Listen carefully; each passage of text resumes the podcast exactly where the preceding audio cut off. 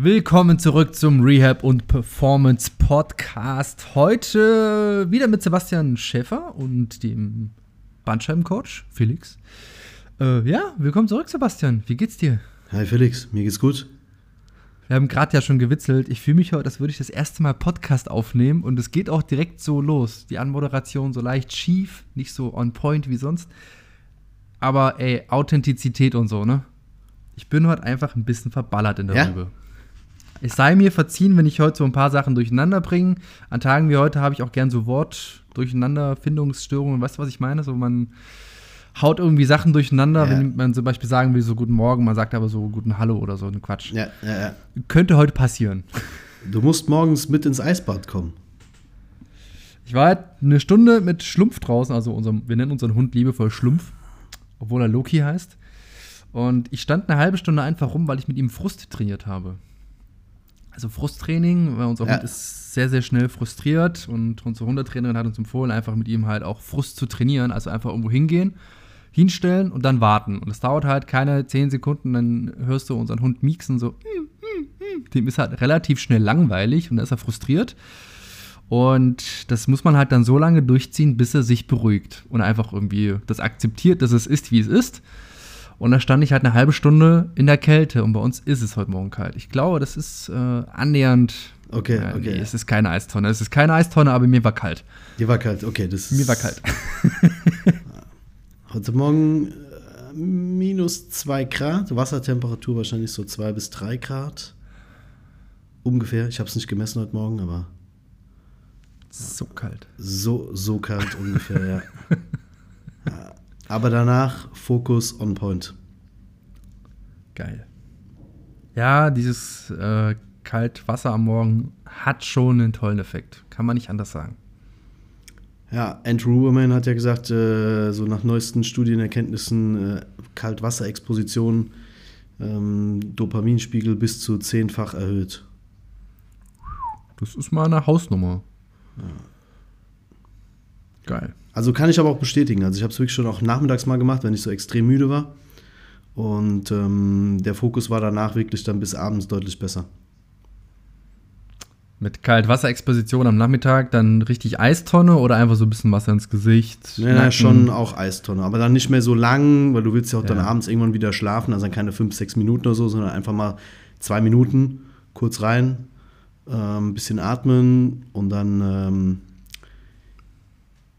die, die, diese, diese Aufheizphase danach ist ja auch relativ intensiv, weil dein Körper ja wirklich dann die Temperatur wieder hochfährt und ähm, spannendes Ding. Also Fokus danach wirklich, wirklich äh, sehr, sehr Geil. gut. Sehr schön. Also, wenn du gerade den Podcast konzentriert zuhören möchtest und merkst, dass du noch etwas durcheinander bist, lieber Zuhörer, einfach erstmal fünf Minuten in die Eistonne und dann kannst du uns wunderbar folgen. Oder 30 Sekunden einfach mal kalt duschen. Ja, So einfach mal am Schluss, so wenn du duschst, einfach mal 30 Sekunden, so die letzten 30 Sekunden einfach mal kaltes Wasser. Ja, so. Danach auch nicht mehr warm abduschen, weil das ist ja das, das Tolle eigentlich daran. Das eine ist ja die Kälteexposition, das andere ist ja deinen Körper dazu zu bringen, dass er dich dann auch wieder aufwärmt. Ja, was natürlich, Genau, der Effekt würde natürlich zerstört werden, wenn du danach jetzt dann nochmal warm abduschst, sondern einfach mal die letzten 30 Sekunden kalt, dann raus, abtrocknen und dein Körper heizt das Ganze wieder auf. Perfekt. Geil. Aber wir brauchen ja heute nicht schon wieder über Kälte sprechen. Das haben wir ja schon ein paar Mal ausführlich getan. Sebastian, was machen wir denn heute? Wir reden heute über ähm, Kompensationsmuster beim Squat. Sehr cooles Thema. Unser erster Deep Dive in 2023. Letzte Folge war ja FSGDI Part 1. Felix und Sebastian gegen das Internet. Und heute der erste Deep Dive. Lustig, nach der letzten Folge habe ich ein paar Nachrichten bekommen, wo die Leute, ich übertreibe jetzt bewusst, verstört waren, dass sie ja doch das ein oder andere falsch gelernt haben und äh, sich gewundert haben, warum es denn keine Ergebnisse bringt. Und äh, andere haben ja auch schon direkt dann ähm, Videos in der Story gepostet, wo sie direkt den Hüftbeuger trainieren. Also macht mich schon ein bisschen stolz, finde ich cool. Also so, so Welt aufrütteln ist genau mein Ding, merke ich. War geil. Da hat ja, auch wirklich nice. einer eine Story gemacht, der dann direkt den Hüftbeuger trainiert hat. Ja. Ja, fand ich sehr cool. Also direkt umgesetzt, top. Und daran knüpfen wir heute nahtlos an zum Thema Kompensationsmuster bei der Kniebeuge. Du hast mich ja nun schon äh, vor dem Start etwas zappeln lassen, neugierig gemacht, weil du hast ja etwas ganz Besonderes ausprobiert. Ja, ähm, ich habe heute Morgen in, äh, in der Vorbereitung zu der Folge, wir hatten ja die Woche, äh, oder war es letzte Woche, glaube ich? Letzte Woche war es, glaube ich. Äh, Ja. Hatten wir einen, äh, beim Call kurz über Chat-GPT gesprochen.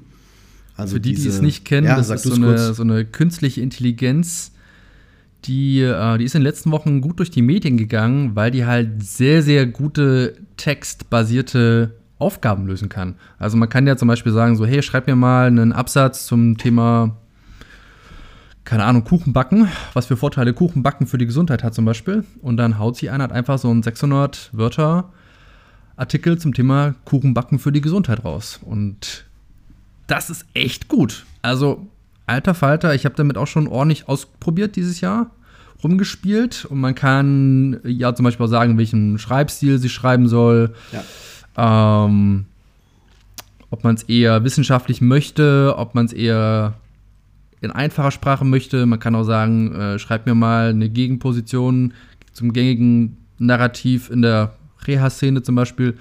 Kriegt sie alles hin und das erstaunlich gut. Definitiv. Äh, ich hatte vorher noch nicht damit gearbeitet. Ich hatte es ja dann ähm, es auch in den Medien gehört. Dann haben wir drüber gesprochen und ähm, du hast mir auch so ein bisschen davon berichtet. Und da habe ich heute Morgen in der Vorbereitung gedacht, komm, ich gehe jetzt mal hin und äh, challenge mal äh, ChatGPT und frag sie mal, was sie so. Ist es eine Sie oder ein Er eigentlich? Ich habe sie mal gefragt, wie sie heißt. Wie sie heißt. Und sie Und? meinte, sie hat keinen Namen, sie ist eine Technologie, die hilft, Fragen zu beantworten. Also ein S, keine Ahnung. Okay.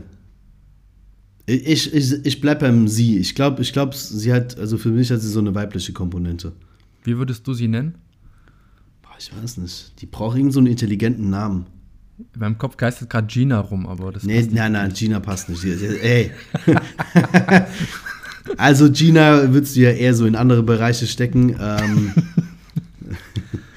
ähm, ich weiß nicht. Friederike. Das hatte ich lustigerweise auch gerade im Kopf. Friederike. Nennen wir sie Friederike. Ich würde sie Friederike nennen, weil das, das waren so in meiner Schulzeit, das waren eher so die Mädels, die vorher gesagt haben so, ah, die Klassenarbeit wird aber super schwer und ich weiß nicht, wie ich das schaffe. Ja, und dann haben sie, wird das ausgeteilt und dann hieß so 3, 2 und Friederike hat dann eine 1 plus bekommen, weißt du? Hat aber jedes Ja. Mal voll das Drama veranstaltet.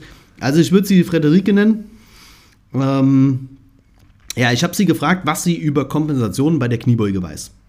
Ich muss jetzt gleich dazu sagen, ich habe das zweimal gemacht, weil äh, sie ist zwischendrin einmal abgestürzt. Ähm, ich hatte mir aber glücklicherweise von der Antwort einen Screenshot gemacht. Und wir können mal beide Antworten dann auch äh, vortragen. Es sind zwei unterschiedliche Antworten. Und was sehr, sehr interessant ist, also mit der einen war ich nicht so ganz d'accord, gerade mit dem zweiten Teil. Bei der anderen war ich deutlich mehr angetan von dem Inhalt, den sie da rausgesucht hat. Ich würde jetzt einfach mal die erste Antwort auf meine Frage, Hallo ChatGPT, was weißt du über Kompensationen bei der Kniebeuge vorlesen? Sie hat geantwortet, bei der Kniebeuge handelt es sich um eine der grundlegenden Übungen im Krafttraining. Eine häufige Kompensation, die bei der Durchführung der Übung auftreten kann, ist das Verlagern des Körpergewichts nach vorne auf die Zehenspitzen, anstatt es gleichmäßig auf die Ferse und den Mittelfuß zu verteilen. Dies kann zu Fehlbelastungen der Knie- und Wirbelsäule führen. Eine weitere häufige Kompensation besteht darin, die Knie nach innen oder außen zu kippen, anstatt sie gerade nach vorn auszurichten. Auch dies kann zu Verletzungen führen. Es ist wichtig, dass die Technik beim Kniebeugen korrekt ausgeführt wird, um Verletzungen zu vermeiden und die effektivste Wirkung der Übung zu erzielen. Okay. Wollen wir erst dis drüber diskutieren oder magst du erst die zweite? Ich, ich würde sagen, wir diskutieren da erstmal drüber, oder? okay, also ich finde die Antwort nicht gut. Genau, Muss das ich ganz war, ehrlich ja, sagen. Muss ich ganz ehrlich sagen. Fand ich auch nicht gut. Also, ich fand den ersten Part, so der erste Satz fängt ja eigentlich schon mal gut an. So, bei der Kniebeuge handelt es sich um eine der grundlegenden Übungen im Krafttraining. Safe. Ja, war, Ich, war ich voll mit einverstanden.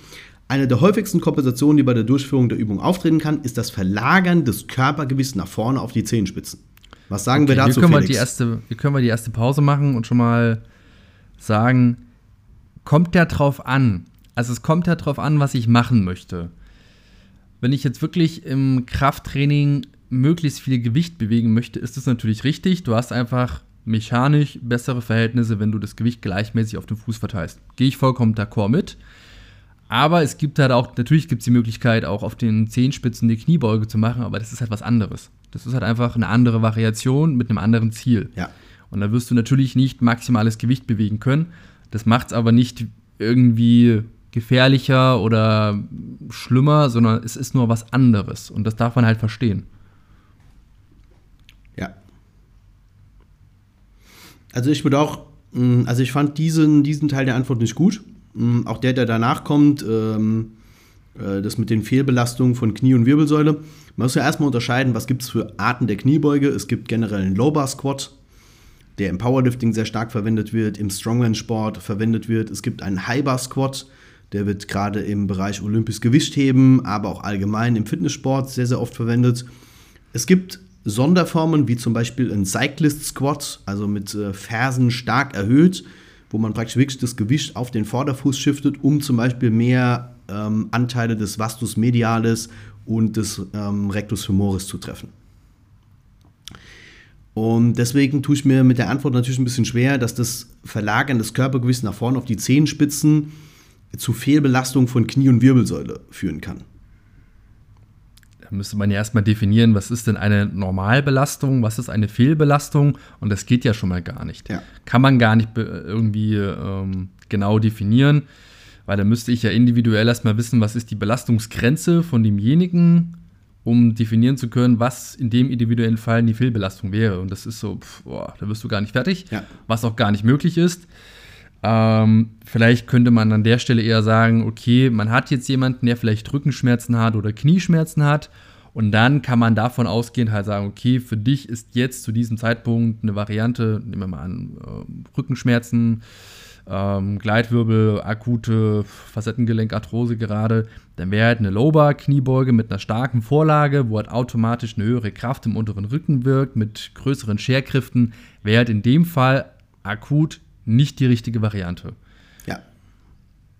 Andersrum halt, wenn ja jemand jetzt gerade, keine Ahnung, patellofemorales Schmerzsyndrom hat oder eine Patellasehnentendinopathie, dann wäre in der ersten Phase eine Kniebeuge-Variante mit einem sehr, sehr starken Knievorschub jetzt auch nicht die günstigste Variante, ja. sondern würde eher später in der Reha kommen. Das macht sie aber auch nicht besser oder schlechter, sondern ja. man muss halt immer schauen, in welchem welchem äh, Kontext bewegen wir uns gerade und was ist die bessere Variante für das Individuum, was vor uns steht. Ja. Deswegen kann man da nicht so einfach mal sagen, ja, Fehlbelastung und muss man aufpassen. Pff, fuck, stell dir zehn Leute hin, lass zehn Leute Kniebeuge machen und jeder hat eine andere Kniebeuge. Ja. Also, ich meine Respekt für diese Antwort. Also, ich meine, man muss ja immer mal sagen, so die tippt das ja in Echtzeit mit. Das ist natürlich schon krass. Also aus, aus diesem Haufen an Informationen des Internets so schnell Sachen rauszufiltern, krass.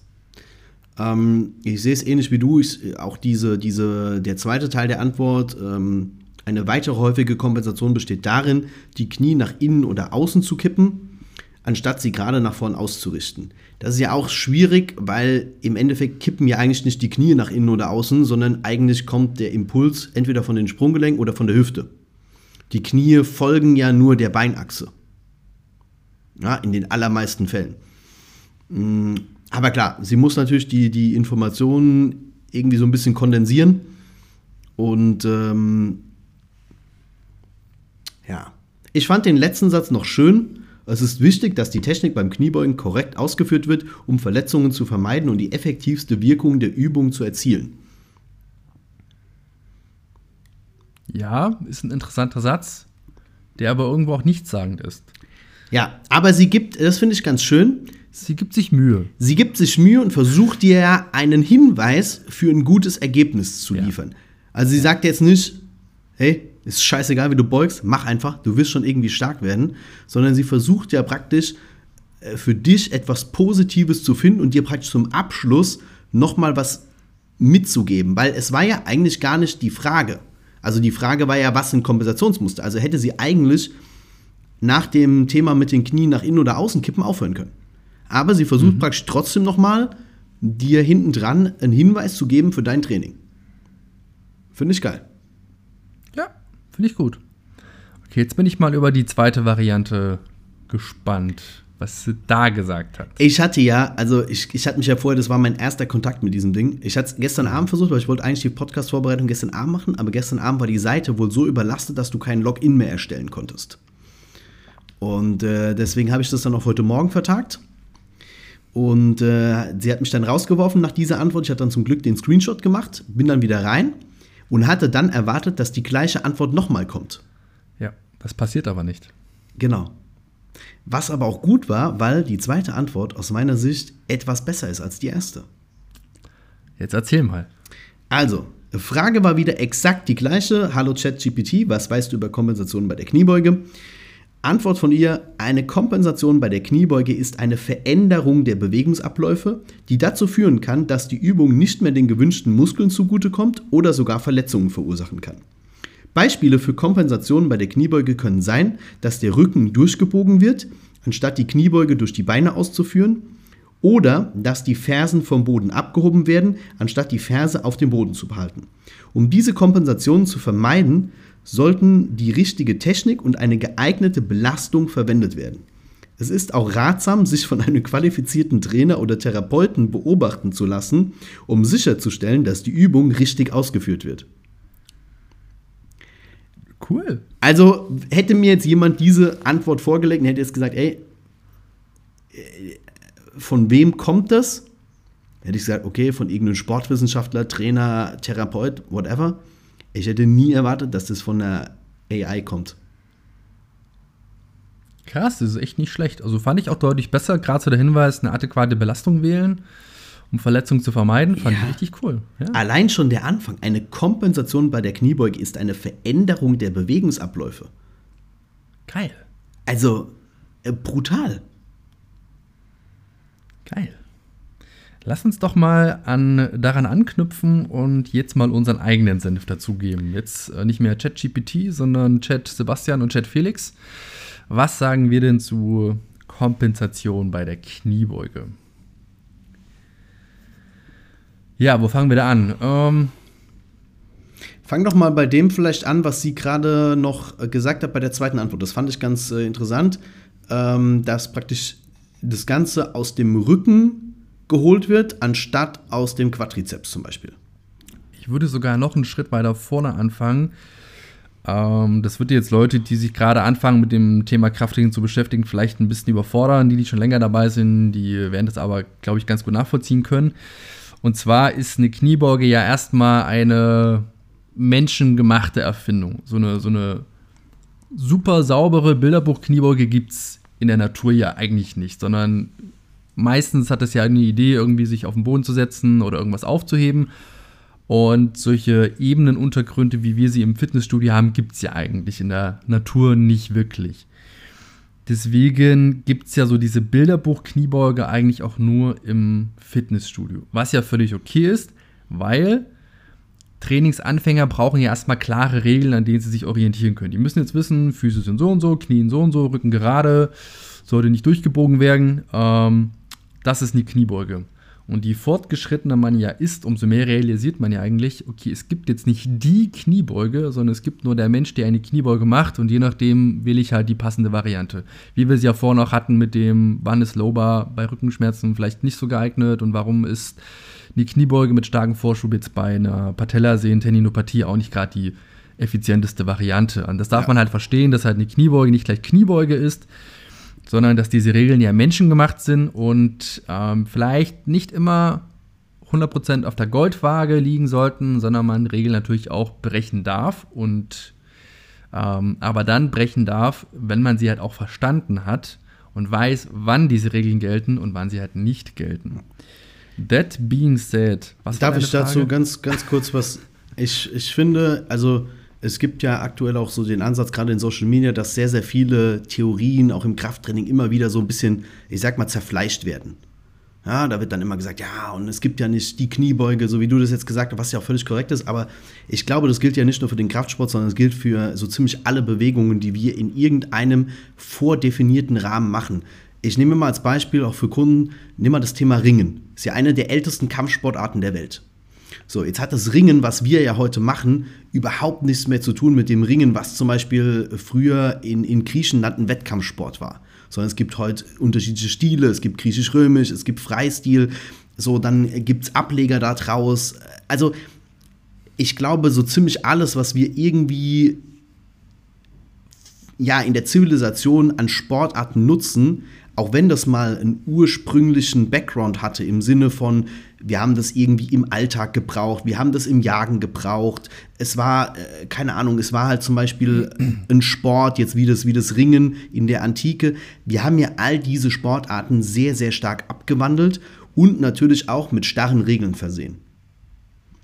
Ja, also zum Beispiel äh, guckst du dir Speerwerfen an. Kommt ja aus dem Jagen, kam ursprünglich aus dem Jagen, wurde dann ein Sport, um praktisch Kräfte zu messen. Und dann ist es praktisch heute ins Leichtathletik integriert worden. Aber das, was wir heute da sehen, ist ja ein sehr, sehr vordefinierter Bewegungsablauf, der ja in, ja, in, in der Geschichte so im Ursprung nie vorkam. Aber es ist ja auch wichtig für uns als Menschen, weil wir müssen das ja auch irgendwie greifen und bewerten können. Man muss halt nur das verstehen, was du auch gesagt hast. Das ist halt, es ist eine Hilfe, um es greifen und bewerten zu können, um es vergleichbar machen zu können. Aber es ist natürlich nicht die einzige Art der Welt, einen Speer zu werfen. Es gibt auch nicht nur eine Art zu ringen und genauso gibt es nicht nur eine Art, Knie zu beugen. Ja, also deswegen. Ja, würde es auch sehr schwierig machen, wenn jetzt jemand kommt, der irgendwie noch nie was mit Kraftsport am Hut hatte, letzten 20 Jahre sich sowieso ja. nicht bewegt hat und dann fragt er dich jetzt, Sebastian, sag mal, wie geht denn eigentlich eine Kniebeuge? Und du würdest sagen, hey, ist scheißegal, einfach runter und wieder hoch. Ja. Das, das, das hilft ihm nicht. Nein. Menschen brauchen erstmal klare Orientierungen, klare Regeln, an denen sie sich entlanghangeln können, bevor man irgendwann sagen kann, hey, so strikt ist das nicht. Wir können ja auch ein bisschen variieren, das ist nicht schlimm. Aber am Anfang klare Regeln. Ja. Und da gibt es halt so diese ideale Technik, die effizient ist, die auch ein gewisses Maß an Leistung ermöglicht und entsprechend halt auch von Kraftathleten vorrangig benutzt wird, weil es einfach effizient ist und möglichst viel Last erlaubt zu bewegen. Ja. Ja. Jetzt haben wir das ja erstmal definiert. Es gibt also für Anfänger so eine empfohlene Technik. Wie sieht die denn aus? damit wir erstmal über eine gemeinsame Sprache sprechen. Ich würde ich würd da sogar sagen, es gibt ja nicht eine vordefinierte Technik, sondern es, natürlich ist die Frage, geht der Felix Tag 1 ins Powerlifting? Dann ist die Chance relativ groß, dass du einen Low-Bar-Squat lernst, also einen Squat, der sehr hüft- und Unterrücken dominant ist. Während, wenn ich jetzt Tag 1 zum Beispiel zum olympischen Gewichtheben gehe, ist die Chance relativ groß, dass ich einen High-Bar-Squat lerne, der sehr, sehr viel mehr Quadrizepslastig ist und viel weniger Hüft- und Unterrücken äh, dominant. Ja? Also ich glaube, da muss man auch so ein bisschen unterscheiden, ähm, in welche der zwei Richtungen geht's. Äh, ich glaube, so in der Fitness, Crossfit, Schiene hat sich der High-Bar Squat schon durchgesetzt, während zum Beispiel im Powerlifting, in der Schwerathletik, bei Strongman immer noch sehr, sehr viel auch über Low-Bar gebeugt wird, weil du da halt einfach deutlich mehr Gewicht bewegen könntest. Aber ich glaube, unabhängig davon haben ja trotzdem beide Varianten zumindest drei Regeln, die recht ähnlich sind. Zum einen halt, dass der Fuß gleichmäßig belastet sein sollte.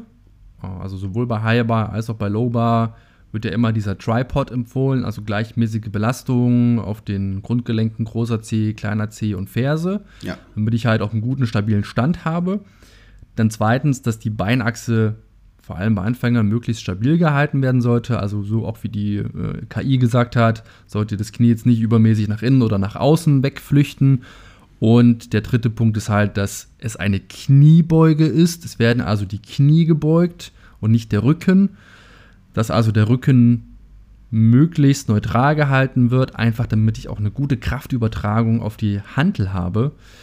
Ähm, wenn die Beine Kraft entwickeln und sich dann vorrangig halt Knie und Hüfte bewegen, dass die Kraft halt übertragen werden kann. Wenn ich da halt wie so ein nasser Sack unter der Hantel hänge, Ähm, dann können vielleicht meine Beine Kraft entwickeln, aber es kommt halt nichts auf der Handel an und mein Kopf landet möglicherweise unter der Handel auf dem Boden. Ja. Das will natürlich keiner. Deswegen sind das, glaube ich, schon drei Regeln, auf die wir uns einigen können, wenn wir jetzt über Kompensation sprechen.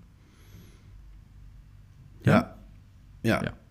Klar, wenn wir, wenn wir jetzt wirklich tief ins Thema reingehen, ist natürlich schon, sind große Unterschiede da, weil du ja beim Powerlifting, beim Low Bar Squat die Hüfte initial nach hinten schiebst. Das heißt, du verlagerst ja natürlich deutlich mehr Gewicht in Richtung Ferse, rekrutierst damit natürlich auch mehr hintere Kette, während du jetzt beim Oli, beim, High, beim High Bar Squat mit den Knien anfängst, in die Bewegung reinzugehen, dadurch natürlich mehr Last auf den Vorderfuß verschiebst. Also ja. wir haben natürlich schon veränderte Rekrutierungen bei den Kniebeugen. Zwar jetzt nicht großartig, wie wenn wir jetzt zum Beispiel die Fersen erhöhen würden, aber natürlich schon Lowbar hüftdominant. Bewegung fängt auch mit dem Schieben der Hüfte nach hinten an, während Highbar mit dem Knievorschub beginnt und die Hüfte dann erst folgt. Fun Fact: äh, Jetzt komme ich wieder mit meinen interessanten Studien. Selbst wenn ich immer Highbar beuge, ändert sich das Rekrutierungsmuster von leichten zu sehr schweren Gewichten. Ist ganz interessant. An sich sind das für unser Motorkortex verschiedene Bewegungsabläufe. Je schwerer das Gewicht wird, also angenommen, ich mache jetzt einen 15 RM High Bar Squat oder ich mache einen 3 RM High Bar Squat, sind das an sich schon zwei verschiedene Bewegungsabläufe. Denn je schwerer die Last wird, umso mehr rekrutiert der Körper die hintere Kette. Ja. Also selbst wenn ich High Bar beuge, wird das früher oder später irgendwann einem Lowbar ähneln. Weil einfach natürlich äh, die Extensormuskeln vom Gesäß und Hamstring einfach deutlich mehr Power entfalten können als ähm, allein der Quadrizeps. Deswegen wird das so oder so irgendwann in mehr Vorlage enden und auch die hintere Kette mehr involvieren. Ja, ja. Ist natürlich immer auch die Frage, an wem wurde die Studie getestet. Also ich, ich überlege jetzt zum Beispiel, wenn ich jetzt mal so ein paar chinesische Weightlifter anschaue, da sieht die Kniebeuge mit 120 Kilo genauso aus wie die mit 250. Ja, das, das, sieht, das sieht trotzdem exakt gleich aus. Ja, das, ist, das, ist, ja, das ist ja der Punkt. Ja. Es sieht exakt gleich aus. Trotzdem wird die hintere Kette mehr rekrutiert. Ja, ja, aber es kommt halt das nicht zu dieser Verschiebung des Bewegungsablaufs wie jetzt beim, wie jetzt ja. beim Low Bar Squat. Ja. Macht es natürlich auch fürs Gewichtheben deutlich effizienter. Ja. Ähm, bei der General Population würde ich jetzt äh, dran zweifeln, dass, sie das, dass das immer gleich aussieht. Aber das ist ja auch gar nicht so das Thema heute. Ja. Aber was sagen wir denn zu der ersten Kompensation? Also, ähm, die, die von ChatGPT vorgeschlagene erste Kompensation war ja das Durchbiegen des Rückens. Ähm, jetzt wird der eine oder andere natürlich sagen, okay, was ist das Durchbiegen des Rückens? Ich weiß relativ genau, was sie meint, nämlich das äh, praktisch nach oben ziehen des Gewichts aus dem unteren Rücken, anstatt das Ganze halt aus den Beinen heraus zu schieben. Hast du dieses Buch von Alex Pürzel gelesen? Kniebeuge, Bankdrücken, Kreuzheben? Nee, da geht er ja auch nein. viel auf so Kompensationsmuster äh, ein. Und er hatte so einen lustigen Namen dafür. Er nennt das den Stripper Squat. Ja weil das halt lustig äh, wirklich so aussieht, als würde man unter der Stange halt twerken. Ja. Ja. Und er nennt das halt den Stripper Squat, also damit du verstehst, was wir meinen.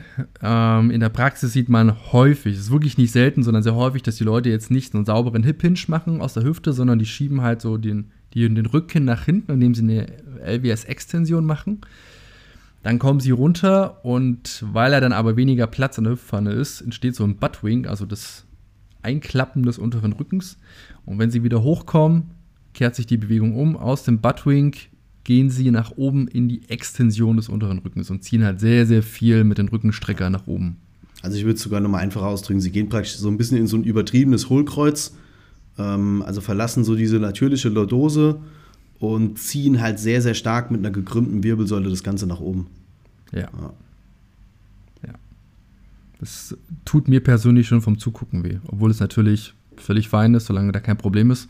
Mir persönlich tut das schon vom Zugucken weh. Ja, also ich habe das relativ oft, dass ich das umstelle, wirklich, also hier in der Praxis, weil ähm, ich halt viele Crossfitter habe und das ist zum Beispiel eine Kniebeugen-Variante, die nicht ins Crossfit passt.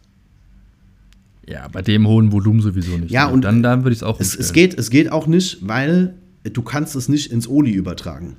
Also versuch mal mit dieser Kniebeugentechnik zu snatchen oder irgendwie Gewicht über Kopf zu bewegen. Das funktioniert nicht, weil dann ist der Oberkörper so weit vorgelegt, dass du praktisch die Schultern in eine abartige Range bringen musst, damit das Gewicht noch gerade über dem Körper ist. Und deswegen stelle ich das relativ oft um. Und mein Standardkommentar ist halt immer, pass auf, wir machen jetzt eine Kniebeuge und kein Kreuzheben. Ja, wenn ich den Rücken trainieren will, mache ich Kreuzheben, Back Extension, whatever. Wir wollen aber jetzt Kniebeugen machen. Das soll primär erstmal in diesem Kontext aus dem Quadrizeps kommen und aus ja, Rectus femoris, Vastus medialis, Vastus lateralis und nicht irgendwie aus den Rückenstreckern, aus dem QL oder wo auch immer rausgezogen werden. Ja, also allein schon die Biomechanik ist ja, ich ziehe, anstatt dass ich schiebe. Deswegen geht ja auch der Arsch so hoch und deswegen heißt ja auch dann Stripper Squat, ähm, weil du einfach die Biomechanik in der Bewegung schon umwandelst. Ja. Also da wieder die Frage, was möchte ich eigentlich erreichen? Und entsprechend wähle ich die Variante. Und natürlich, wenn ich Beine effizient trainieren möchte, darf die Bewegung aus den Beinen kommen und nicht aus dem Rücken. Ja. Also an, an der Stelle ist halt auch immer, ähm, bevor da jetzt Menschen um die Ecke kommen und sagen, ja, aber ich kann ja auch so Kniebeugen, wenn da nichts passiert. Ähm, ja, klar, also wenn du dich dabei nicht verletzt und keine Schmerzen hast, erstmal natürlich safe. Ähm, ist aber einfach so, dass sich das im Rücken halt sehr, sehr viel Kapazität kostet. Und die Chance, dass der Rücken halt dann zugeht in so einem Training, ist halt auch entsprechend groß, weil einfach die Last nicht mehr vernünftig über die gesamte kinetische Kette verteilt wird, sondern sich halt einfach sehr, sehr viel Stress im unteren Rücken ansammelt. Und das kann dann halt auch bei entsprechender Kombination mit anderen Übungen dazu führen, dass die halt einfach bei jedem Training der Rücken zugeht. Häufiges Problem, was ich auch bei Kunden habe, dass die halt kommen und sagen so, ey, wir machen dann Kniebeugen und dann mache ich im gleichen Workout nochmal irgendwie GHD, also so, so Glute äh, Ham Developer Übungen oder zum Beispiel Deadlifts und spätestens bei der zweiten Übung geht mir dann völlig der Rücken zu. Ja, weil du im Endeffekt die erste Übung schon von der Biomechanik her so abgewandelt hast, dass du sie halt aus dem Rücken rausgeholt hast. Deswegen hast du praktisch deinen Rücken schon doppelt ermüdend, bis du halt im Endeffekt überhaupt zu der zweiten Übung kommst. Ja, kann ich bestätigen. Äh, bei Leuten, die halt sehr viel Kraftsport machen, mache ich das auch. Ja. Ja. Ähm, wie würdest du das denn umstellen? Also die Hörer denken jetzt vielleicht, okay, habe ich verstanden, was kann ich anders machen? Ich habe so ein Protokoll, was ich, ähm, was ich da nehme. Ähm, ich gehe dann im Endeffekt über, ich bringe denen erstmal einen Goblet Squat bei, weil wenn das Gewicht vorm Körper ist, ist es für die meisten Menschen deutlich einfacher, ähm, auch ihren Quadrizeps mehr zu aktivieren. Äh, deswegen machen wir auch zum Beispiel, wenn wir jetzt Quadrizeps dominant beugen, auch eher Front Squats als Back Squats. So, das heißt, ich gehe über einen Goblet Squat, äh, Goblet Tempo Squat, ähm, noch mit ein, zwei anderen Hacks und äh, bringe die halt so innerhalb von im Endeffekt zwei Einheiten äh, oder zwei Sessions dazu, dass sie halt ihren Kniebeugenstil deutlich verändern. Manchmal muss man halt noch schauen, ähm, oft fehlt es dann einfach auch an Knievorschub äh, durch halt äh, eingeschränkte Sprunggelenksmobilität wenn das halt ein Thema ist, dann müssen wir da halt noch ein, zwei Übungen für einbauen, ähm, um halt die Sprunggelenke noch ein bisschen an das Thema zu gewöhnen.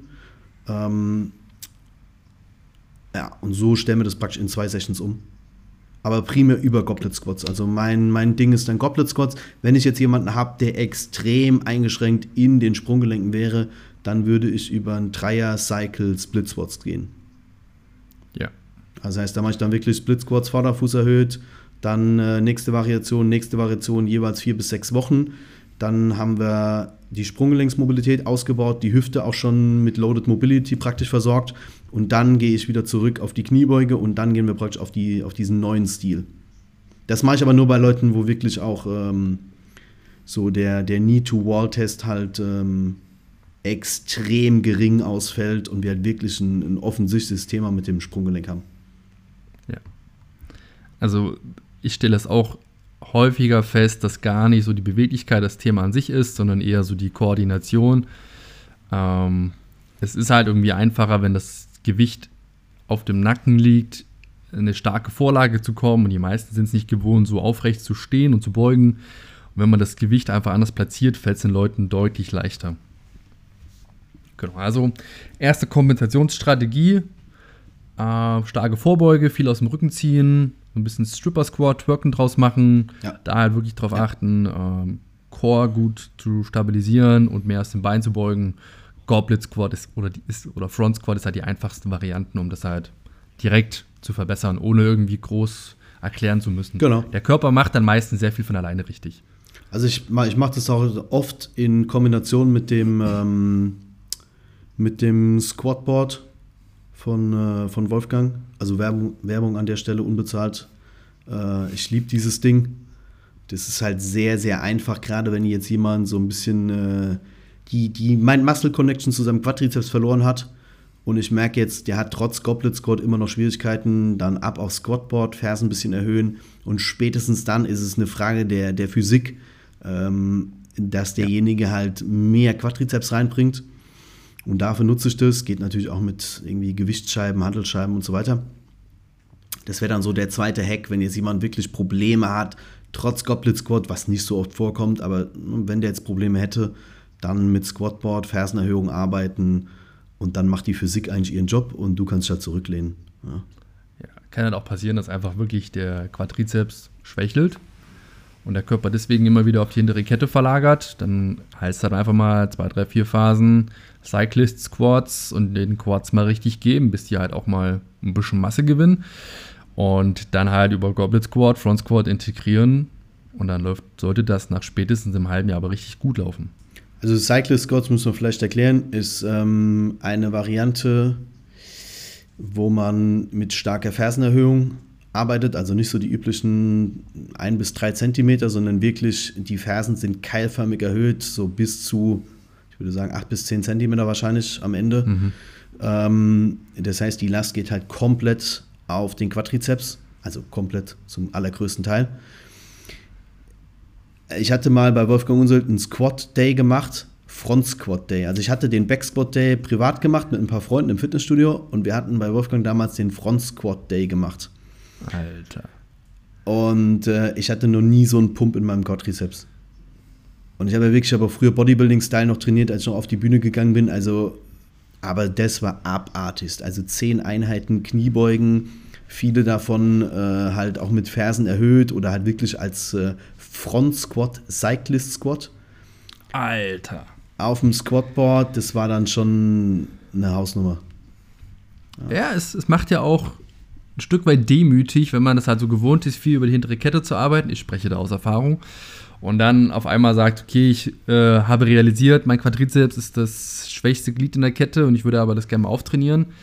Und dann fängt man mit diesen Cyclist Squats an und stellt fest, oh fuck, das ist halt einfach mal deutlich weniger Gewicht als beim Back Squat. Ja. Das ist, ja, das macht einen demütig. Definitiv. Okay, das heißt, wir haben eigentlich unsere erste Kompensation haben wir besprochen. Mhm. Ähm, ich würde noch eine zweite gerne mit dir besprechen. Ja. Wir hatten ja noch auf der Liste einmal den Shift auf eine Seite. Da würde ich sagen, das machen wir bei den Seminaren, weil das ist schon auch biomechanisch, anatomisch ein Thema, weil da reden wir über Innenrotation der Hüfte, wir reden über Beingelenksstabilität, Stabilität der Beinachse. Ich würde aber gerne mit dir nochmal über das Thema Sprunggelenksmobilität reden. Wir haben ja eben schon so angerissen, ähm, dass es da Defizite geben kann, weshalb halt die Kniebeuge unter Umständen nicht so ausgeführt werden kann. Erzähl doch einfach mal so, gib, gib doch einfach mal so dein Statement zu dem Thema Sprunggelenksmobilität ab, was kann da passieren als Kompensation?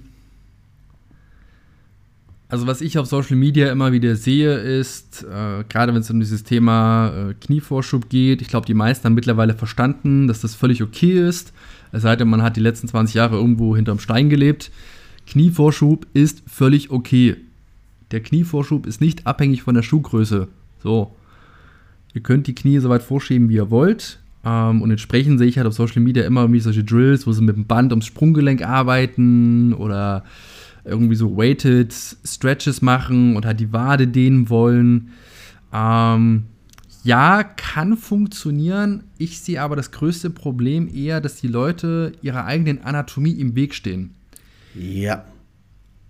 Ähm, die meisten kennen diesen Drill, dass sie bei der Kniebeuge die Knie nach außen drücken wollen. Also so eine sehr, sehr starke Außenrotation forcieren. Und das bringt ja automatisch auch eine Außenrotation in der Tibia mit sich. Das Problem ist ja aber, wenn wir einen guten Knievorschub haben wollen, brauchen wir eine gewisse Pronation im Fuß. Das sollte jetzt nicht übertrieben sein, dass wir dann irgendwie, dass die Knie sich, Knie sich küssen in der Mitte, aber wir brauchen eine gewisse Pronation. Dieser, äh, ich glaube, Os naviculare ist das, wenn ich mich jetzt nicht täusche, der muss ein Stück nach innen rotieren, dass die Tibia auch Platz hat und nach vorne kommen kann. Ja. Das kann jeder mal ausprobieren. Ja, ähm, Im Seminar kennt die, die auf dem Seminar waren, die kennen diesen Wall-to-Knee-Test. Ähm, was passiert, wenn ihr aktiv dieses Fußgewölbe aufbaut, zum Beispiel über den kurzen Fuß nach Yanda, wo ihr Ferse und Großzieh zusammenzieht und dadurch dieses Gewölbe aufgebaut wird, das aktiv forciert und das Knie nach vorne schiebt. Und was dann passiert, wenn ihr das einfach mal auch kollabieren lasst und dann das Knie nach vorne schiebt und ihr werdet feststellen, ihr habt deutlich mehr Knievorschub, wenn der Fuß pronieren kann, also dieses Fußgewölbe auch einfach ein Stück nach innen rotieren kann. Ja. Da habt ihr automatisch mehr Knievorschub. Und dann kann ich mein Sprunggelenk mobilisieren, so viel ich möchte, wenn ich immer bei der Kniebeuge meine Knie nach außen schiebe und in der Hüfte eine übertriebene Außenrotation forciere, werde ich nie einen guten Knievorschub haben. Das wird nicht passieren. Ja, ich bin irgendwann auf einen amerikanischen Kollegen gekommen, Flexible heißt er, glaube ich, auf Instagram, äh, macht geilen Content Richtung Kniebeuge. Er, ich habe von ihm mittlerweile den Cue übernommen bei der Kniebeuge, dass ich meinen Coaches nicht mehr sage, schieb die Knie nach außen, sondern schieb bei der Kniebeuge die Knie nach vorne. Natürlich immer angepasst an die jeweilige Anatomie auch und je nachdem, wie die Füße halt stehen, aber primär halt nicht mehr nach außen zu schieben, sondern nach vorne zu schieben hat halt zwei Vorteile. Zum einen werde ich deutlich mehr Quadrizeps rekrutieren, weil ich automatisch mehr Knievorschub erzeuge. Ja. Und zweitens wird diese leichte Pronation im Fuß auch passieren. Und das ist nicht schlimm, das ist gewollt, weil ich dadurch halt mehr Platz im Sprunggelenk generiere, rein anatomisch und auch deutlich mehr Knievorschub haben werde. Ja. Und das ist so ein Cue, der sehr, sehr effizient funktioniert, weil die Leute sich nicht mehr im Weg stehen. Buchstäblich. Bin ich voll und ganz bei dir. Also, ja.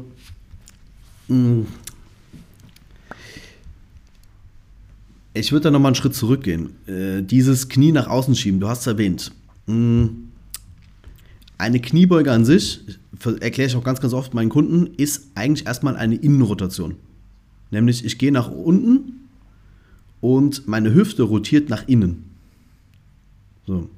Und diese Bewegung kontere ich, indem ich dann die Knie nach außen schiebe und dann praktisch wieder eine Außenrotation in der Hüfte forciere. Aber die initiale Bewegung in den Knien hat in der Hüfte ja diese Beugung zur Folge und diese Beugung in der Hüfte ist eine Innenrotation. Da schiebt ja. sich der Trochanter in das Acetabulum rein.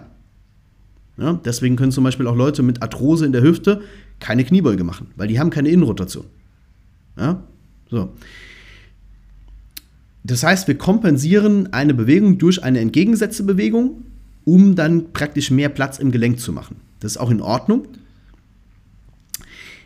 Was man allerdings beachten muss, ähm, dann gehen Grüße aus an den Chris, ein Coach, mit dem ich hier zusammenarbeite in der CrossFit Box. Der hat nämlich genau diese Frage auch gestellt. Dann können wir sie auf diesem Weg beantworten im Podcast. Ähm, ich zeige gerne mal Bilder von chinesischen Weightliftern wenn die im Snatch tief unten sitzen und die Knie innen schon fast den Boden berühren. Also die sitzen unten im Snatch, haben das Gewicht praktisch über Kopf und die Knie sind komplett nach innen. Also die Kniescheiben zeigen praktisch zueinander und die Beine berühren schon fast den Boden. Also da gibt es wirklich geile Bilder. Da ist vielleicht zwischen Knie und Boden noch 10, 15 Zentimeter Platz. Das heißt, die sind erstmal vom Knie und von der Beinachse in der absoluten Innenrotation und auch vom Sprunggelenk natürlich durch dieses nach innen kippen in der absoluten Pronation. Jetzt bewegen da die Frauen im Snatch so 120, 130 Kilo. Also, wenn das so scheiße wäre und wenn das nicht passen würde, warum machen die das? Die machen das aus dem Grund, erstmal, wie du gesagt hast, umso mehr die Füße in die Pronation gehen, umso mehr Range habe ich natürlich umso tiefer komme ich. Das heißt, umso mehr kann ich unter dieses Gewicht springen. Und sie machen es aus dem zweiten Grund, weil wenn die Knie so weit nach innen kommen, kann ich in dieser tiefen Position mehr Adduktoren rekrutieren. Und dadurch helfe ich mir bei der initialen Bewegung nach oben. Weil der Quadrizeps feuert ganz unten noch nicht, weil er ja im Endeffekt komplett gedehnt ist durch diese Kniebeugung. Das heißt, das erste, was feuert, sind Hüftbeuger, Adduktoren und erst dann 10, 20 Grad weiter oben feuert der Quadrizeps. Ist jetzt alles sehr, sehr technisch. Aber wir müssen da weggehen von diesem Knie nach außen schieben, äh, die Füße dürfen nicht in die Pronation nach innen kippen. Ja, ich kann verstehen, woher das kommt. Man will natürlich den Leuten irgendwie so, so, so einen gewissen Leitfaden geben, dass sie sich nicht verletzen. Das macht natürlich auch Sinn. Also eine übermäßige Pronation kann natürlich auch zu einem Trauma führen, aber so wie du es gesagt hast, es ist okay, wenn die Knie nach innen gehen, gerade in der tiefen Position. Es ist auch okay, wenn die Füße in die Pronation gehen, in der tiefen Position. Wenn du wieder hochgehst, sieht es ein bisschen anders aus. Wenn dann übertrieben, zum Beispiel bei 90 Grad, die Knie immer noch nach innen kommen, dann hieß es, du kriegst keinen Dampf aus dem Quadrizeps und deswegen holst du dir das zum Beispiel halt über die Adduktoren. Ja. Aber in der ganz tiefen Position, schaut euch, ich habe gerade äh, noch mal so ein Bild gesucht, was ich auch immer zeige. Ähm, das ist von, ich hoffe, ich spreche den Namen richtig aus, Li Jiajun, chinesische Weightlifterin, hat äh, 104 Kilo gesnatcht bei einem äh, Körpergewicht von knapp über 50 Kilo. Ähm, und da gibt es ein geiles Bild, also die kniet praktisch in dieser tiefen Hocke und die Beine sind so weit nach innen gekippt, dass sie wirklich schon fast auf dem Boden abliegen. Abgefahren. Ja, also man darf halt verstehen, Innenrotation ist erstmal nichts Schlimmes, wird Nein. immer so dargestellt, du brauchst mehr Außenrotation, du brauchst mehr Außenrotation. Innenrotation ist eine, ich habe ja mal keine gute deutsche Übersetzung, eine Downward Force. Es hilft dir, Kraft in den Boden ja. zu übertragen, wie, wie so eine Sprungfeder. Du, du gibst nach in die Innenrotation und kannst dadurch besser Kraft nach oben ja. entfalten über den Dehnungsverkürzungszyklus. Genau. Es hilft dir dabei, mehr Kraft zu entfalten. Und äh, warum Innenrotation, beziehungsweise warum machen dann manche so eine übertriebene Außenrotation? Ja, weil sie keine Innenrotation haben. Ja. An der Stelle darf man halt mal absolute und relative Bewegungen ganz kurz diskutieren und verstehen. Die absolute Bewegung ist ja das, was ich tatsächlich an Rotation ermöglichen kann im Gewebe. Also wenn ich jetzt diesen Table-Test mache, ich lege mich auf den Rücken, teste meine Außenrotation, Innenrotation in der Hüfte, das wäre meine absolute Bewegung. Im Gegensatz dazu, die relative Bewegung ist die Bewegung aus einer bestimmten Position heraus, die passiert. Also wenn ich jetzt sehr, sehr stark in der Außenrotation beginne, ich habe aber tatsächlich keine absolute Innenrotation, kann ich trotzdem aus einer extremen Außenrotation ja eine Rotation nach innen ermöglichen. Und das ist der Grund, warum viele dann so eine extreme Variante wählen, also was mir aufgefallen ist, eine extreme Variante wählen bei der Kniebeuge, weil sie keine absolute Innenrotation haben, aber der Körper sucht sich ja irgendeine Möglichkeit, so eine Downward Force zu kreieren. Und wenn ich halt schon in einer extremen Außenrotation starte, habe ich wenigstens ein bisschen die Möglichkeit, nach innen zu rotieren und somit diese Kraft zu entfalten. Ja. Ich hoffe, das ist jetzt irgendwie, es ist jetzt schon sehr, sehr fortgeschrittenes ja. Zeugs, aber. Lass uns uns halt nochmal einfach zusammenfassen, vielleicht. Also, die, die erste Kompensation, die wir heute diskutiert haben, war ja relativ einfach. Praktisch dieses Ziehen aus dem Rücken statt das Schieben aus dem Quadrizeps. Ähm, auch natürlich mit, mit den Verweisen auf die unterschiedlichen Kniebeugenarten, Low Bar und High Bar Squat, wo auch bei der einen mehr das eine, bei der anderen mehr das andere vorkommt. Jetzt haben wir die zweite Kompensation, da sind wir jetzt auch ein bisschen abgedriftet in das Thema auch Innenrotation. Die zweite Kompensation ist ja im Endeffekt, ähm, wie entwickeln sich meine Fuß, meine Füße, meine Sprunggelenke in der Kniebeuge. Ähm, was wir häufiger sehen, ist die Pronation als die Supination. Also die meisten stehen nicht auf der Außenkante. Es gibt natürlich auch einige, die das tun, aber der größte Teil geht in die Pronation. Und da ist unser Take, eigentlich ist es keine Kompensation in dem Sinne, wenn es nicht übermäßig geschieht. Es gehört eigentlich zu dem normalen Bewegungsablauf dazu, zu einem gewissen Grad in diese Pronation reinzugehen. Je nachdem natürlich auch, wie tief ich beuge. Umso tiefer ich beuge, umso mehr muss ich da reingehen, um diese Sprunggelenksmobilität zu kreieren. Und äh, wenn wir das nicht machen würden, diese Pronation, dann würden wir einen Block erzeugen zwischen dem Talus und der Tibia. Ja, also diese Pronation. Also Sprunggelenk. Genau. Wir hätten einen Block im oberen Sprunggelenk Tibia, also das Schienbein, und Talus sind beides Anteil des oberen Sprunggelenks. Und wenn wir nicht in diese Pronation, also in dieses nach innen kippen des Fußes gehen würden, dann würden sich diese Strukturen praktisch blocken und dadurch hätten wir nur eine eingeschränkte Range. Die Pronation führt dazu, dass sich der Talus etwas nach medial, also nach innen verschiebt und dadurch haben wir eine höhere Gleitfähigkeit im Gelenk. Ja? Exakt. Und das ist praktisch für uns gesehen erstmal keine Kompensation, sondern es gehört zum normalen Bewegungsablauf. Nur wenn es jetzt übermäßig passieren sollte oder die Füße schon relativ weit oben, also ohne jetzt eine starke Kniebeugung schon kollabieren, dann könnte man natürlich darüber diskutieren, ob das jetzt wirklich sinnvoll ist und im Sinne des Bewegungsablaufes. Und deswegen macht es halt auch keinen Sinn, da irgendwie gewaltsam in die Dorsalextension zu mobilisieren oder mit irgendwie so in der Kniebeuge mit Gewichtsscheibe auf dem Knie rumzuhantieren, weil halt häufig diese Bewegung nicht stattfindet, dass der Talus nach innen rotiert und dadurch Platz wird. Ja. Wenn die Leute das halt einfach umstellen und machen, haben sie wahrscheinlich in den allermeisten Fällen von alleine einen besseren Knievorschub, dadurch mehr Rekrutierung im Quadrizeps und sparen sich dieses ganze Rummobilisieren vorm Training. Ähm, der einzige Fall, wo das halt wirklich Sinn macht, ist, wenn wir wirklich eine Einschränkung der Beweglichkeit im Sprunggelenk haben. Aber vorher würde ich immer gucken, dass das auch passiert, was passieren soll mit Pronation oder halt nicht. Ja. Genau. Gibt es auch eine orthopädische Bezeichnung im Endeffekt dafür? Das ist ein Tibiotalares Impingement. Also äh, ähnlich wie in der Hüfte oder in der Schulter praktisch ein Impingement zwischen Tibia und Talus. Ähm, was aber aus meiner Sicht auch halt wieder so ein, so ein, es ist schön, dass wir dafür einen Namen haben, aber es ist natürlich oft einfach auch Bullshit, weil es impliziert, dass da jetzt irgendwie ein orthopädisches Problem ist. Oft ist aber halt einfach nur ein Fehler im Bewegungsablauf. Ja, also der Bewegungsablauf ist einfach, was heißt ein Fehler, aber er passt nicht zu der Übung, zu der Kniebeuge, die wir da gerade ausführen wollen.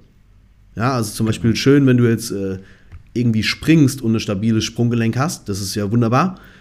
Aber in der Kniebeuge brauchen wir halt eine gewisse Pronation für eben genau diesen anatomischen Fakt, dass sich Talus und Tibia da etwas verschieben und wir dann halt nicht diesen harten Block haben, den ja auch viele beschreiben. Ähm, und dafür macht es halt einfach Sinn, in diese Pronation auch ein bisschen reinzuarbeiten, wenn man die nicht hat, Tag 1. Ähm, in anderen Übungen sieht das natürlich wieder völlig anders aus. Da wollen wir unter Umständen, dass das Sprunggelenk sehr, sehr stark ja, in einer neutralen Position bleibt und natürlich auch nicht aus dieser neutralen Position rausgeht, ähm, einfach um da die größtmögliche Stabilität zu kreieren.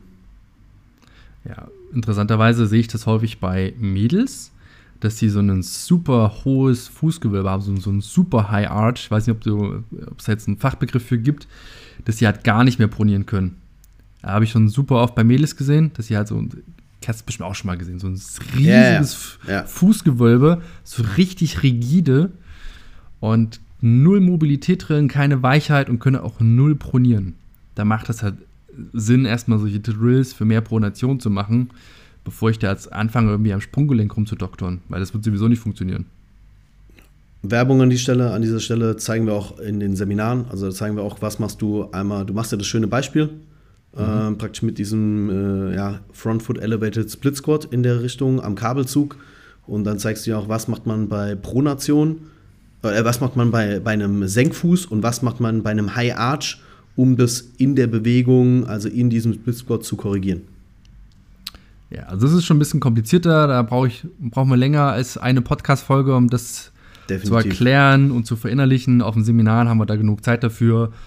Und die Leute sind da echt überrascht, wie schnell das gehen kann, wenn man das Wissen anwendet, weil der Körper macht es dann fast von alleine. Und das ist halt ziemlich cool. Ja. Genau. Genau, wir haben jetzt also die Vorlage gehabt. Wir hatten Sprunggelenke, beziehungsweise äh, respektive damit einhergehen häufig so ein Anführungszeichen Kollabieren der Knie nach innen, dass das aber nicht schlimm ist, sondern eher ein mechanischer Vorteil für den Adductor Magnus. Ähm, deswegen muss man es nicht immer korrigieren. Ähm, Hip Shift zu einer Seite tiefer gehen machen wir ja auch auf den Seminaren. Ja, würde ich ähm, auch auf den Seminaren lassen, weil es, wir haben jetzt eben schon ein bisschen über Innenrotation, Außenrotation in der Hüfte, in der Kniebeuge gesprochen. Äh, haben ja auch schon jetzt im Endeffekt rausgehört, die Kniebeuge an sich ist erstmal eine Innenrotation in der Hüfte. Wir kompensieren das dann über eine gezielte Außenrotation, also das nach außen schieben der Knie. Ähm, aber Hip Shift ist einfach anatomisch auch schwierig jetzt im Podcast rüberzubringen. Ja, ich würde nur kurz drüber, ganz kurz drüber sprechen, ob man es denn korrigieren muss, wann es relevant ist und für den Fall der Fälle, dass du Trainer oder Therapeut bist und das irgendwie lernen möchtest zu testen und zu korrigieren, müssen wir da wirklich auf die Seminare verweisen, was einfach sehr, sehr tiefgehend ist. Äh, ist denn ein Hipshift immer wichtig? Muss man denn den immer korrigieren? Äh, ich für mich sage definitiv ja, weil ich aber auch, glaube ich, mit anderem Publikum arbeite, die auch tendenziell ihre Kniebeuge ausbauen wollen, das Ganze höher belasten wollen. Und dann ist es für mich schon sinnvoll, dass die Gewichtsverteilung etwa identisch ist. Die wird nie 50-50 sein, ähm, aber sie sollte natürlich auch nicht 70-30 sein. Weil auf der Seite, wo ich 70 habe, habe ich natürlich dann das Risiko für Sehnenüberlastung. Ja, also da kommt es halt dann häufiger mal zum Beispiel zu so patellafemoralen Schmerzen oder auch zu Tendinopathien, während auf der Seite, wo ich es weniger belaste, baut natürlich die Muskulatur die Aktivierung deutlich ab, weshalb diese Seite dann in anderen Übungen deutlich mehr überlasten kann. Macht Sinn soweit? Ja, absolut. Ja, also wenn ich dann jetzt zum Beispiel in der Kniebeuge fertig bin und mache dann zum Beispiel Lunges und die Lunges werden auf der Seite, wo ich 70% vorher hatte, werden die kein Problem sein. Vielleicht, weil der Muskel dann einfach ermüdet ist. Auf der Seite, wo ich nur 30% habe und dadurch natürlich deutlich weniger Aktivierung im Quadrizeps, kann es dann eventuell natürlich auch wieder zu so Überlastungen im Kniegelenk kommen, weil einfach die Seite jetzt auf einmal den Stress abbekommt, der vorher zum Großteil von der anderen Seite übernommen wurde. Ja. Also ich für mich, ja, muss man es generell bei jedem umstellen. Nein, beziehungsweise kommt natürlich auch darauf an, was bringt derjenige mit sich, hat derjenige Schmerzen, haben die Schmerzen was mit diesem Hip-Shift zu tun, dann ja, haben die Schmerzen nichts damit zu tun, ist das auch jetzt jemand, der jetzt nicht unbedingt High Performance irgendwie Kniebeugen machen will, okay, dann gucke ich es mir an, schätze es kurz ein, ist es jetzt ein starker Hip-Shift oder ist es was, wo ich sagen kann, jo, komm, mach, für die 30, 40 Kilo, die du in der Kniebeuge bewegst, passt das erstmal. Aber halt mit dem Hinweis, wenn du halt mal irgendwann hochgehst, dann sollten wir uns das Thema auf jeden Fall anschauen. Ja, bin ich absolut bei dir. Ähm, es ist halt nicht immer problematisch. Ich habe halt auch schon überlegt, äh, erlebt, dass wenn man so einen übertriebenen Fokus auf Symmetrie legt bei Kniebeuge, Deadlift, whatever, also wirklich so, das muss jetzt auf den Millimeter genau passen. Ja, ja, ja safe. Boah, Bro, das wird dir definitiv deinen Fortschritt versauen, weil ja. du wirst immer irgendwie leichte Ausweichbewegungen haben. Das ist völlig normal. Keine Wiederholung wird der anderen hundertprozentig gleichen. Ja. Ähm, wenn du den Fokus so krass drauf legen willst, weil es ästhetisch aussieht, ja, kannst du machen, aber du wirst ja halt wirklich definitiv Fortschritte versauen. Ja, definitiv. Ähm, Bin ich bei dir. Und das Bewegungslernen geht auch einfach effizienter, wenn jede Wiederholung ein bisschen anders ist. Ähm, darum sind es auch, ist es in gewissem Maße auch okay, wenn wir so einen leichten Shift haben. Das ist natürlich die Frage, okay, was ist jetzt ein leichter Shift, das ist ein starker Shift, Pff, kommt drauf an. Aber wenn jetzt das Becken so einmal komplett rüber zur anderen Seite huscht, na, muss nicht sein. Ähm, und wie du halt auch sagst, wenn halt irgendwie Probleme auftreten, ähm, macht das halt schon Sinn, wenn halt eine Seite immer mehr belastet wird und jemand kommt mit einer Tendinopathie, ja, dann ist das schon wahrscheinlich, dass das irgendwie zusammenhängt. Ja. Und dann kann man halt genauer reingucken und wie gesagt, das ist dann halt Richtung Seminare eher ein Thema, liegt es eher an Sprunggelenk, Knie, Hüfte, Rücken, wird die Stange anders gegriffen, teilweise auch Oberkörper, Schulter, Rotation, whatever. Kann halt super vielseitig sein, wo das Problem letztlich herkommt.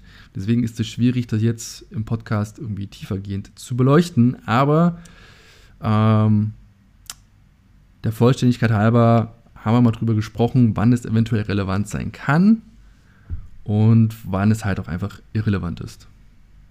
Willst du meinen Maßstab wissen? 5 Zentimeter. Nee. Äh, wenn die Naht fast in der, in der Kameraperspektive von hinten den Schuh berühren würde. Also ich nehme praktisch immer die Naht praktisch von der Hose, die Mittelnaht. Mhm. Und wenn der so weit shiftet, dass auf einer Seite die Naht praktisch den Schuh berühren würde, dann ist es für mich zu weit. Spannend. Das ist mein persönlicher Maßstab. Ich nehme dann immer das Ganze von hinten auf und ähm, dann schaue ich praktisch mir das zusammen mit dem Kunden an und dann gucken wir, und ich habe schon wirklich schon einen Kunden gehabt, da war die Naht fast mittig über dem Schuh. Das ist viel. Das ist viel, ja. Aber ich habe auch viele, wo sie wirklich schon nah an der Innenkante des Schuhs ist. Und das ist dann schon so ein Bereich, wo ich sage, okay, wenn du jetzt performancemäßig beugen willst, dann ähm, sollten wir das korrigieren. Auf jeden Fall. Ähm, wenn du jetzt einfach nur ein bisschen Kniebeugen deiner Freizeit einmal die Woche mit 40, 50 Kilo machen willst, okay, wenn du keine Probleme hast. Wobei gerade bei jungen Männern, ich habe ja viele junge Männer durch CrossFit, also zwischen 20 und 35. Äh, was mir da immer wieder auffällt, bei so einem Shift im Squat ist ein geiler Vorhersagemechanismus für ein Hip Impingement. Macht ja Sinn. Ja, also ich teste dann oft orthopädisch nochmal nach. Und ganz häufig findest du dann eine Seite, wo auch die Innenrotation und entsprechende orthopädische Tests wie Fadir zum Beispiel dann auch wirklich schon einen Schmerz verursachen. Also nicht nur eingeschränkt sind im Sinne von du hast zu wenig Range, sondern wirklich auch einen Schmerz verursachen. Und ich dann auch sage, okay, das geht so in Richtung Hip Impingement. Du bist halt auch in der, in der Gruppe, die das häufiger betrifft. Ähm, wer da mehr zu erfahren will, wir haben eine Podcast-Folge dazu. Ja. Ähm, dann gerne noch mal ein bisschen zurück. Ich habe immer nicht so den guten Überblick mit den Nummern. Ich würde schätzen, irgendwie 12, 13, 14, sowas um den Dreh. Wahrscheinlich. Ich habe keinen blassen Schimmer, einfach mal nachschauen. Einfach nachschauen. Ähm, also da habe ich gemerkt, so jetzt in den letzten Jahren, Hip-Shifts sind für mich eine gute Vorhersagequelle für, gerade bei jungen Männern, für ein Hip-Impingement. Ja. Und dann lieber, lieber da eingreifen und sagen, hey, jetzt können wir noch das und das machen, anstatt dass sie halt dann erst kommen, wenn halt die Innenrotation schon massiv eingeschränkt, auch wirklich schmerzhaft ist und im Endeffekt dann oft auch mm, konservativ wirklich schwer oder langwierig wird und dann halt eigentlich eine OP schon fast fest im Raum steht.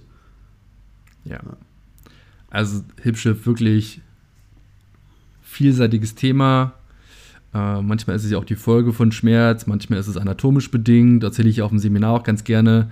Äh, wenn beispielsweise ein Junge hat in der Kindheit viel Fußball gespielt.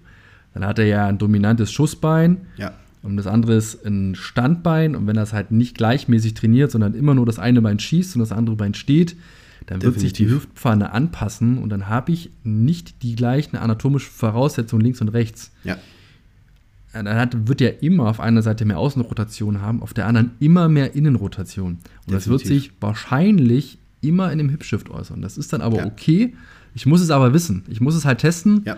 Und äh, dann brauche ich doch nicht dran rumdoktern, weil eine anatomisch äh, bedingte unterschiedliche Hüftpfanne kann ich nicht wegmobilisieren. Wird nicht funktionieren. Äh, muss ich einfach testen, muss ich wissen, wie das geht. Und wenn ich das weiß, dann kann ich da einen Haken dran machen und brauche da nicht ewig drauf rumdoktern. Aber ich muss halt wissen, wie es geht. Und ja, Seminare halt. Geil. Geil. Fassen wir nochmal zusammen. ChatGPT ist ziemlich geil, hat aber auch ihre Grenzen. Ja, die zweite Antwort war wirklich top. Die erste war so, naja. Ja. ja. Ihr solltet euch übrigens keine wiss wissenschaftlichen Texte schreiben lassen von ihr, weil die Quellen, die sie dann angibt, die sind frei erfunden. Die gibt es nicht wirklich. Ist wirklich so. Ich habe es ausprobiert. ja, dann haben wir über die drei Kompensationen geredet. Äh, genau, wir hatten die starke Oberkörpervorlage. Ähm, Manchmal in Kombination mit sehr viel Wirbelsäulenbewegung, manchmal aber einfach nur, ich ziehe es komplett aus dem Rücken. Äh, dann hatten wir die Knie kommen nach innen, beziehungsweise Knievorschub besprochen, was ja eine Voraussetzung dafür ist, dass ich mehr Quads nutzen kann. Und wir hatten jetzt noch kurz über den Hip-Shift gesprochen. Ähm, ja, das sind so typische Kompensationen bei der Kniebeuge. Ich hoffe, ihr konntet wieder einiges mitnehmen in dieser Folge. Schön, dass ihr dabei wart. Auf jeden Fall. Hey. Dann, äh, wir sehen uns ja.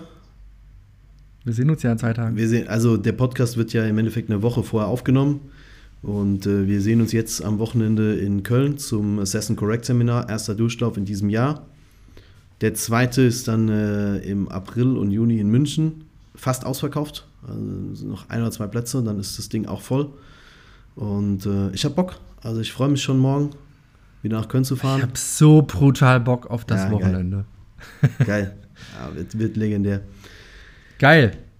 Ich hoffe, euch hat es gefallen. Bis zum nächsten Mal. Haltet die Ohren steif. Gebt uns einen Daumen hoch, wirklich an der Stelle nochmal. Felix hat es äh, gerade vergessen. Gebt uns irgendwie eine positive Bewertung bei Spotify, schreibt uns einen kurzen Text bei Apple Podcast, unterstützt uns, äh, sorgt dafür, dass der Podcast mehr Reichweite bekommt. Und in diesem Sinne, wir hören uns. Haut rein. Ciao, ciao. Ciao, ciao.